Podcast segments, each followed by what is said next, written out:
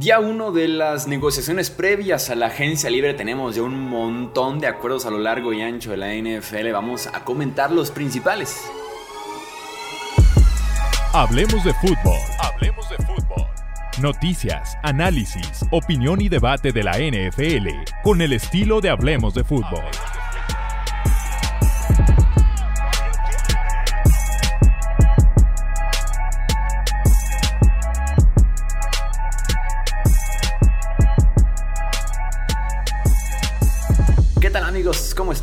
Una edición más del podcast de Hablemos de Fútbol. Yo soy Jesús Sánchez. Un placer estar aquí con ustedes para poder platicar de eh, los principales movimientos que tenemos en este, primera, estas primeras horas realmente de las negociaciones previas a la agencia libre que oficialmente inicia hasta el miércoles 15 de marzo.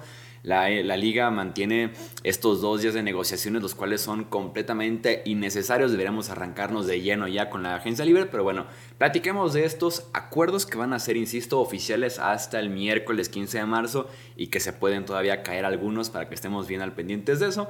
Me acompaña para poder comentar estos acuerdos mi amigo Wilmar Chávez. Bienvenido, Wilmar, ¿cómo estás? ¿Qué onda, Michuy? Sí, qué cantidad de acuerdos express que se cierran en cuestión de segundos prácticamente.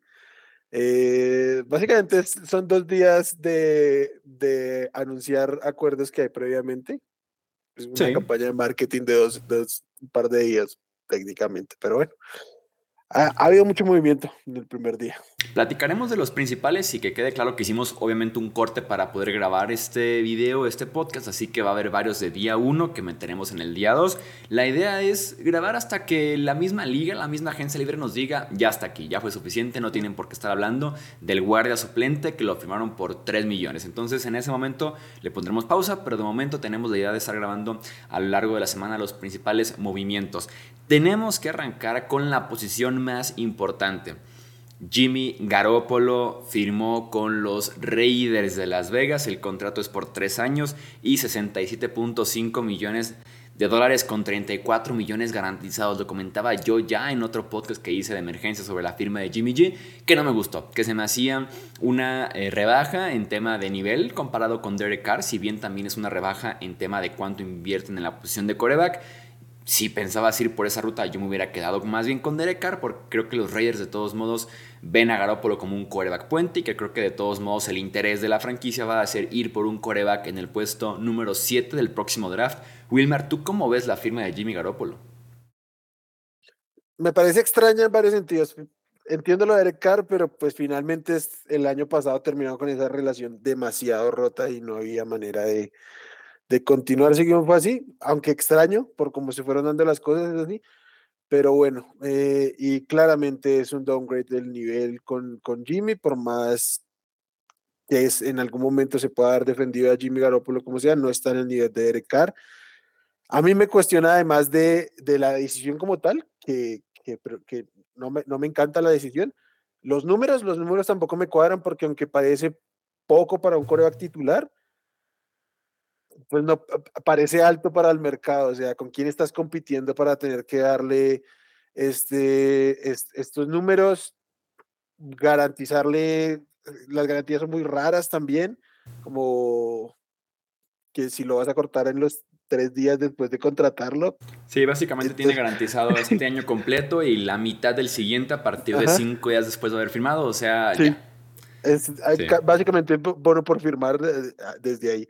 Y pues si el plan no es él, ¿para qué le garantizas tanto tiempo? Yo creo que no hay más de cuatro equipos en la liga que realmente tuvieron opción de darle un contrato de titular a, Garópolo y probablemente cuatro parezcan demasiados, entonces no, me cuadra mucho. Eh, parece simplemente el, el, seguro si es que no consiguen a nadie en el draft, si es que en, en el puesto 7 se les han ido los cuatro como principales del draft, pero a mí me parece extraño todo. Sí, supuestamente los Texans podían estar detrás de la opción de Garópolo, pero sin efecto, ¿no? ¿Con quién estás compitiendo como para pensar que tienes que garantizarle esa cantidad de dinero?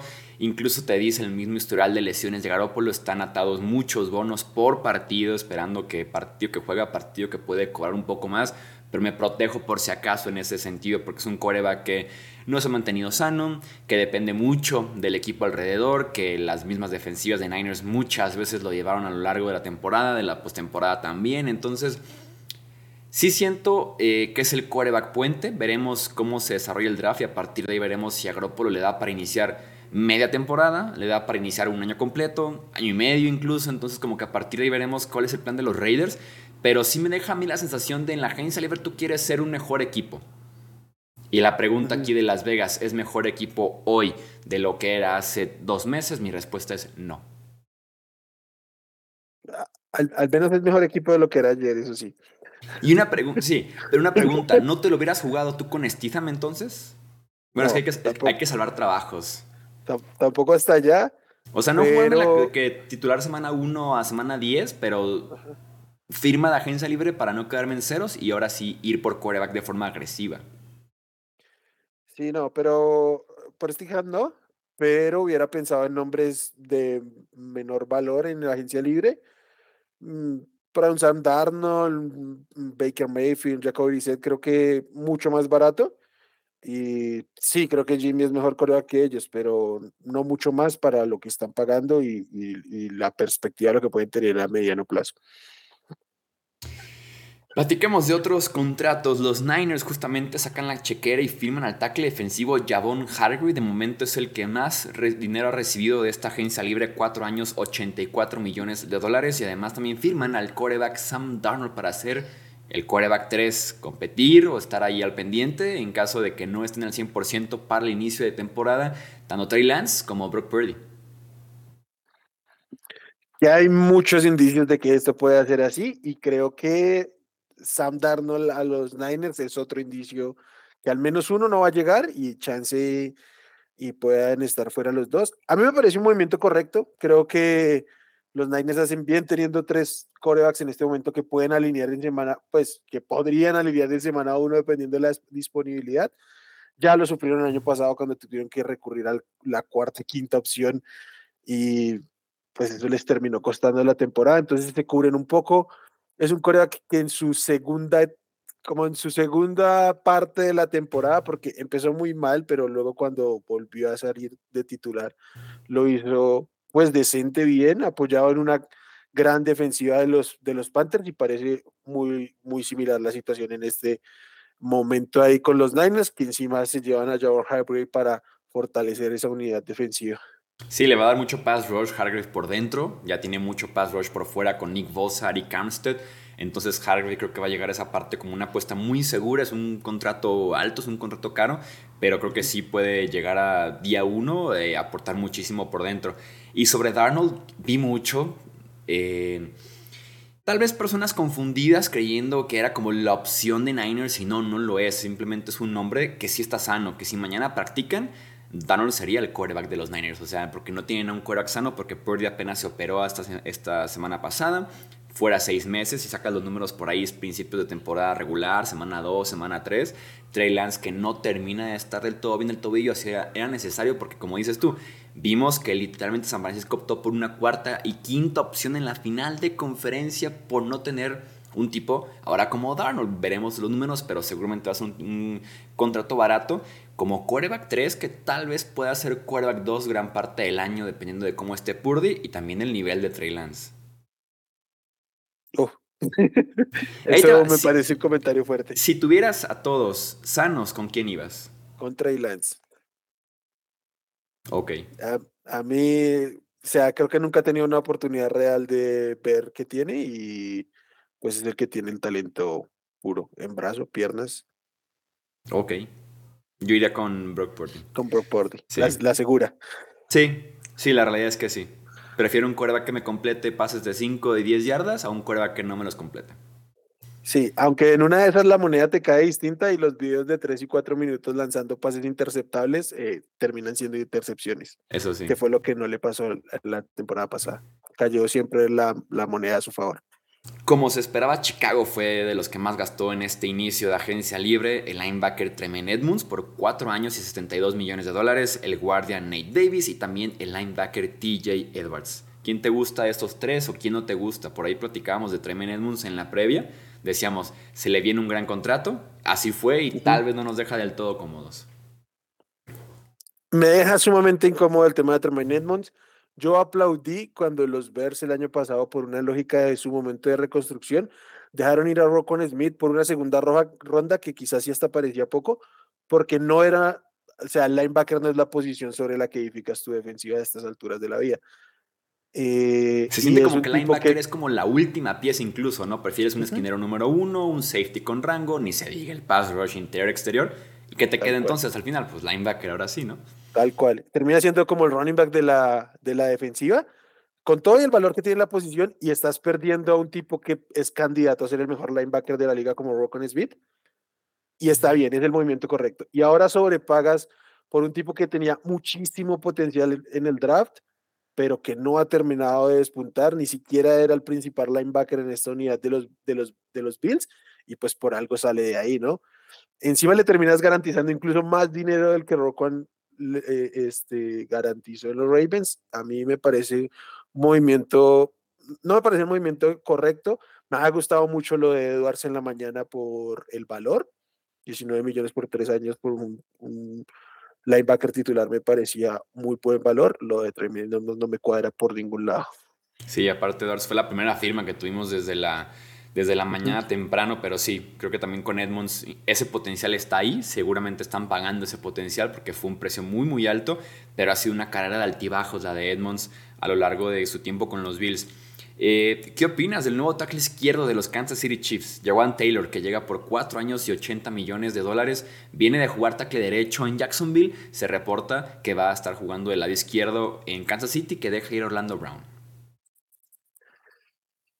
Me parece raro eh, invertir como inviertes por un experimento que vas a hacer. O sea, eh, Jawan Taylor no ha jugado el left tackle en su vida. Entonces. Yo de inicio pensaba que iba a ser tackle derecho, por ahí lo ponía en Twitter. Y más porque acababan de perder un minuto antes a Andrew Wiley, tackle derecho que había sido el de la temporada anterior. Sí, eh, a ver y si no es un poco de, caña para bajar el, precio de, de, Orlando Brown, pero a mí no me resulta del todo lógico garantizarle 60 millones a una persona a la que vas a intentar ponerla en una posición que no es la natural para él. Y es complejo, o sea, no es tan fácil. De, pronto muchas veces no se dimensiona lo complejo que es jugar a un lado del otro de la, de la línea. Yo pongo un ejemplo, es como si te pusieran a escribir con la mano que no manejas. No lo vas a hacer igual porque tienes toda tu mente y cuando has jugado toda tu vida en ese lado y lo haces bien, no siempre vas a, responder de la mejor manera del otro lado. Y le están pagando como el mejor right tackle de la liga o como el cuarto, como el cuarto left tackle. Entonces, me parece un alto riesgo. Sí, estoy de acuerdo contigo. En ese sentido estoy de acuerdo contigo. Yo mejor me la jugaba con Orlando Brown y lo decía en la previa ya, ¿no? Que no me parecía el dejarlo ir. Ya fuiste por en un cambio, ya lo etiquetaste una vez, ¿por qué no trabajar una posible extensión de contrato? Porque no creo que sea tan diferente estos 20 millones lo que te pueda pedir tal vez Orlando Brown, unos 22, 24 que pudiera ser el rango, pero un tipo probado, un tipo que juega tackle derecho y que aparte tiene sus limitaciones. Taylor es un muy buen tackle derecho en protección de pase, tiene limitaciones en el juego terrestre, veremos de qué forma se adaptan, pero sí también es la parte de convertirlo en guardia izquierda, en tackle izquierdo, perdón. Convertirlo, de ver cómo funciona el experimento. ¿Y cuánto tarda el experimento? 23 millones cuesta en este momento Trent Williams, que es el tackle mejor pagado de la liga, entonces una diferencia de 3, 4 millones no me parece la locura para eh, quedarte con el tipo que ya conoce la posición, el esquema, eh, al estilo de Mahomes. Creo que lo correcto era Brown. No sé si de pronto sí sería invertir mucho si se quedan a ambos, pero bueno, vamos a ver. Falcon se movió con el safety Jesse Bates, que me pareció de las mejores firmas del día de hoy, 4 años y 64 millones de dólares. Queda como el cuarto safety mejor pagado de la liga, ni siquiera se acercó mucho a los mejores pagados, son 14 anuales, los mejores están en 19. Eh, y creo que Falcons consigue también un tipo titular inmediato, capitán, seguramente esa defensiva que tiene mucho rango. Le falta un montón a la unidad, pero yo Jesse Bates es de las mejores calificaciones que pondría en este día uno, en firmas específicas. Sí, no sé si tengas el número de las garantías porque no las tengo yo. El número en general me parece. Digamos.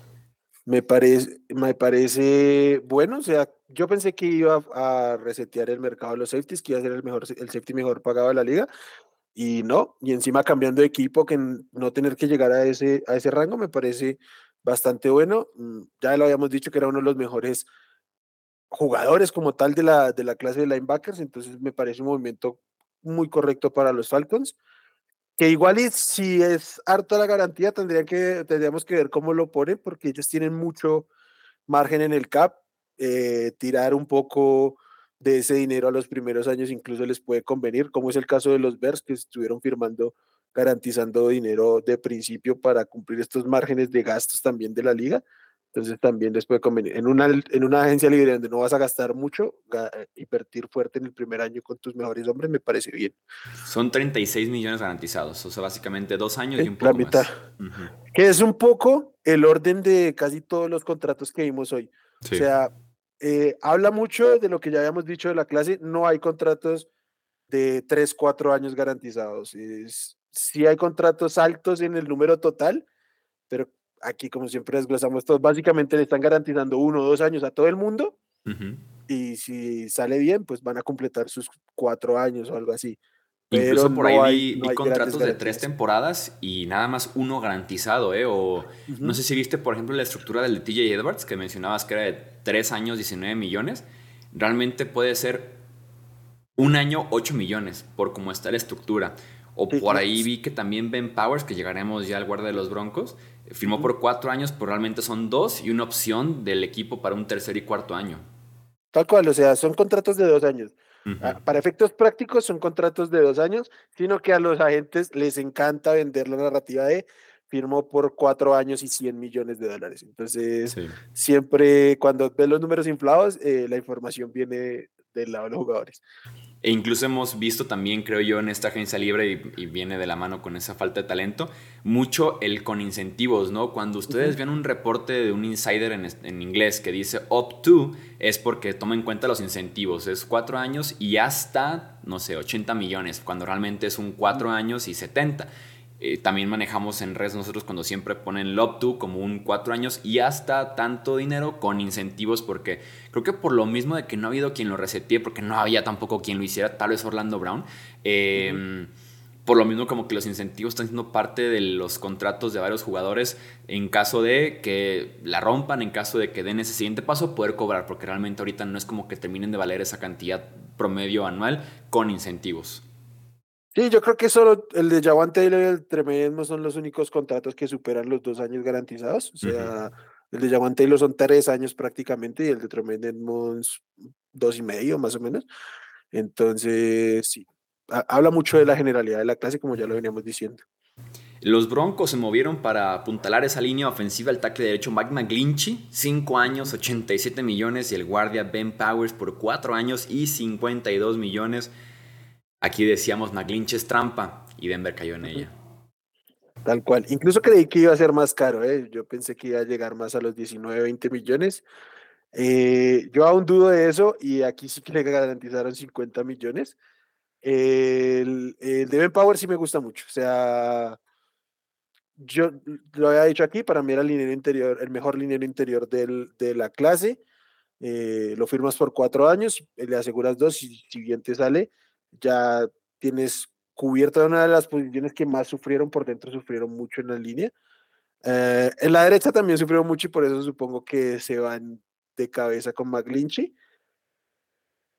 Me parece interesante que se movieron mucho los, los Broncos porque como no tienen picks en las dos primeras rondas del draft, uh, hace sentido hacer lo mayor posible en, el, en, eh, en la agencia libre. Lástima que es pues un año donde no parece la mejor estrategia.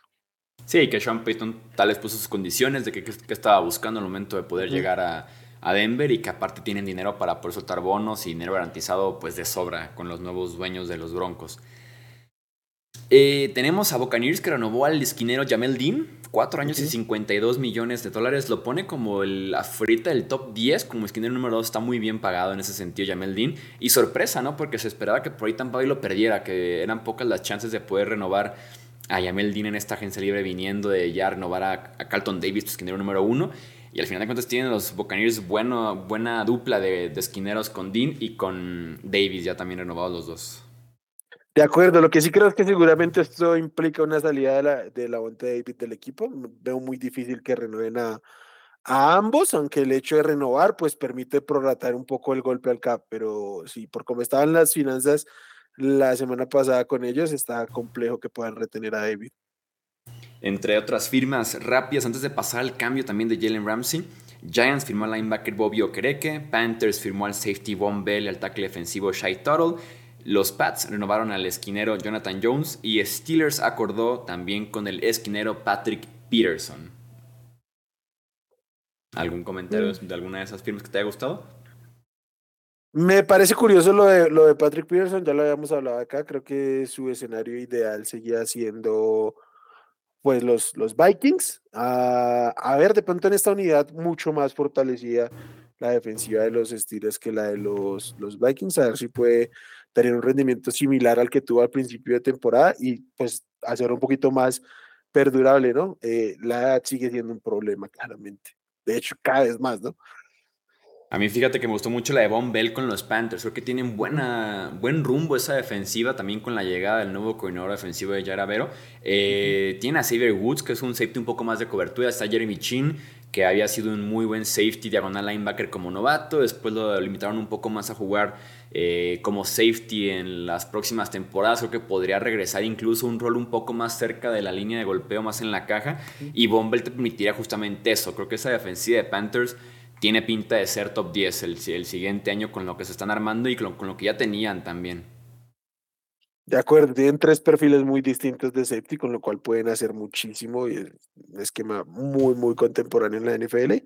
También me gusta mucho. Eh, creo que Evero le, sacó mucho provecho, a Justin Simmons y, y Karim Jackson y creo que por ahí pueden hacer algo similar con este trío.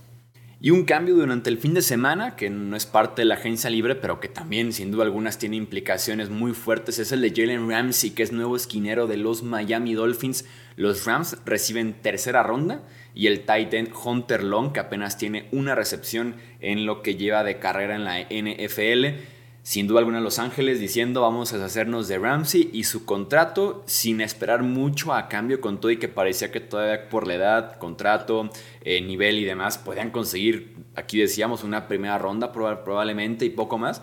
Se quedan con muy poco, al final de cuentas los Rams, y es una ganga para Miami. Sí, por el lado de los Rams parece que ya todo el mundo huele la desesperación del equipo como que sacando a Aaron Donald, Cooper Cup, todo parece estar en venta, cualquier cosa que eso implique. Entonces, obviamente eso rebaja los costos. Ah, de los Dolphins, pues, no les había salido mucho la apuesta de Byron Jones y ahora van con otra apuesta fuerte eh, para cubrir aquí esta secundaria. ¿La mejor dupla de esquineros de la NFL? Kevin Howard, Jalen Ramsey. En este momento yo creo que sí. O sea, me gusta mucho, creo que Jalen Brown sí ha tenido un bajón, especialmente en cobertura, sigue siendo buenísimo defendiendo el juego terrestre, probablemente como cornerback el mejor de la liga en ese rol, que no es el rol que más se le pide al cornerback, pero eh, pues que aportan. La NFL de ahora todos los jugadores tienen que ser muy versátiles, pero teniendo a Xavier Howard, que podría ser en este momento el uno y él al otro lado, me parece fenomenal. ¿eh? Y también con la llegada por ahí de Big Fangio, eh, como coordinador defensivo tiene buena pinta. David Long, que también firmó en la agencia libre con Miami, es un linebacker que a mí me gusta bastante y que salió súper barato. Esa defensiva se tiene, se tiene que emparejar un poco, ¿no? Porque había mucha distancia entre la ofensiva y la defensiva de Miami la temporada anterior. Creo que con las llegadas de Ramsey, de Big Fangio, David Long, eh, en su momento Bradley Chubb, que llegó a mitad de temporada, que pueda adaptarse, mejorar ese nivel, mostrar un poco más de producción. Creo que tienen buena pinta también esos Dolphins, aunque está muy peleada la conferencia americana. Por ahí veía que el, eh, no cambió mucho en las apuestas la llegada de Ramsey, lo que pagan los Dolphins en, ganar el Super Bowl. No cambió nada. No, es una posición donde realmente no, no genera tanto impacto. O sea, más bien un coreback te mueve mucho más esto o algo así, pero aquí no. Sí. Mm. Pero tiene, tiene buena pinta esa dupla. Creo que sí es la mejor dupla de la NFL. Yo también lo pienso. Se viene Howard con Jalen Ramsey, que es la nueva dupla de cornerbacks de los eh, Miami Dolphins. ¿Alguna firma que no vayamos a cubrir el día de mañana? Que por ahí quisieras eh, agregar de lo que se vio por la mañana, por la tarde, que te haya llamado la atención, que te haya gustado y que no hayamos cubierto antes de ya despedirnos? Simplemente quería hacer como un, puntualizar un poquito en la firma de, de Jonathan Jones, que me parece muy interesante para los Patriots, o sea, renovarlo, porque eh, ya habíamos dicho, ¿no? Es como un escenario ideal para él y para los Patriots quedárselo, y creo que incluso puede dejar un poco de dinero sobre la mesa sin, sin, por el rol y todo, seguramente no iba a tener un contratazo, pero sí pudo haber conseguido algo un poco más en otro lado, dos años por 19 millones. Creo que está bastante bien para poder mantenerse ahí y pues quedarse como en el escenario ideal y para los Patriots también quedarse con uno de sus mejores hombres. Sí salió barato, pero un tipo experimentado y que juega muy bien por dentro y por fuera también la temporada pasada tuvo sus buenos momentos, ¿no? Eh, muy bien, pues vamos a dejar entonces hasta aquí este repaso de lo que fue el día 1 de negociaciones de la Agencia Libre 2023 de la NFL. Regresamos mañana para poder comentar las principales firmas del día 2 y como les decía, si nos da para más días, aquí estaremos de regreso en el podcast de Hablemos de Fútbol. Eh, Wilmar, nuevamente, muchísimas gracias amigo. Siempre un gusto, Chuy, siempre un gusto pasarme por acá. Saludos a toda la gente que pasó por ahí. Recuerden suscribirse, dejar un comentario, un review en caso de que estén escuchando esto en formato de podcast, seguirnos en redes sociales. Esto es Hablemos de Fútbol. A nombre de Wilmar Chávez, yo soy Jesús Sánchez. Hasta la próxima. Gracias por escuchar el podcast de Hablemos de Fútbol. Para más, no olvides seguirnos en redes sociales y visitar hablemosdefutbol.com.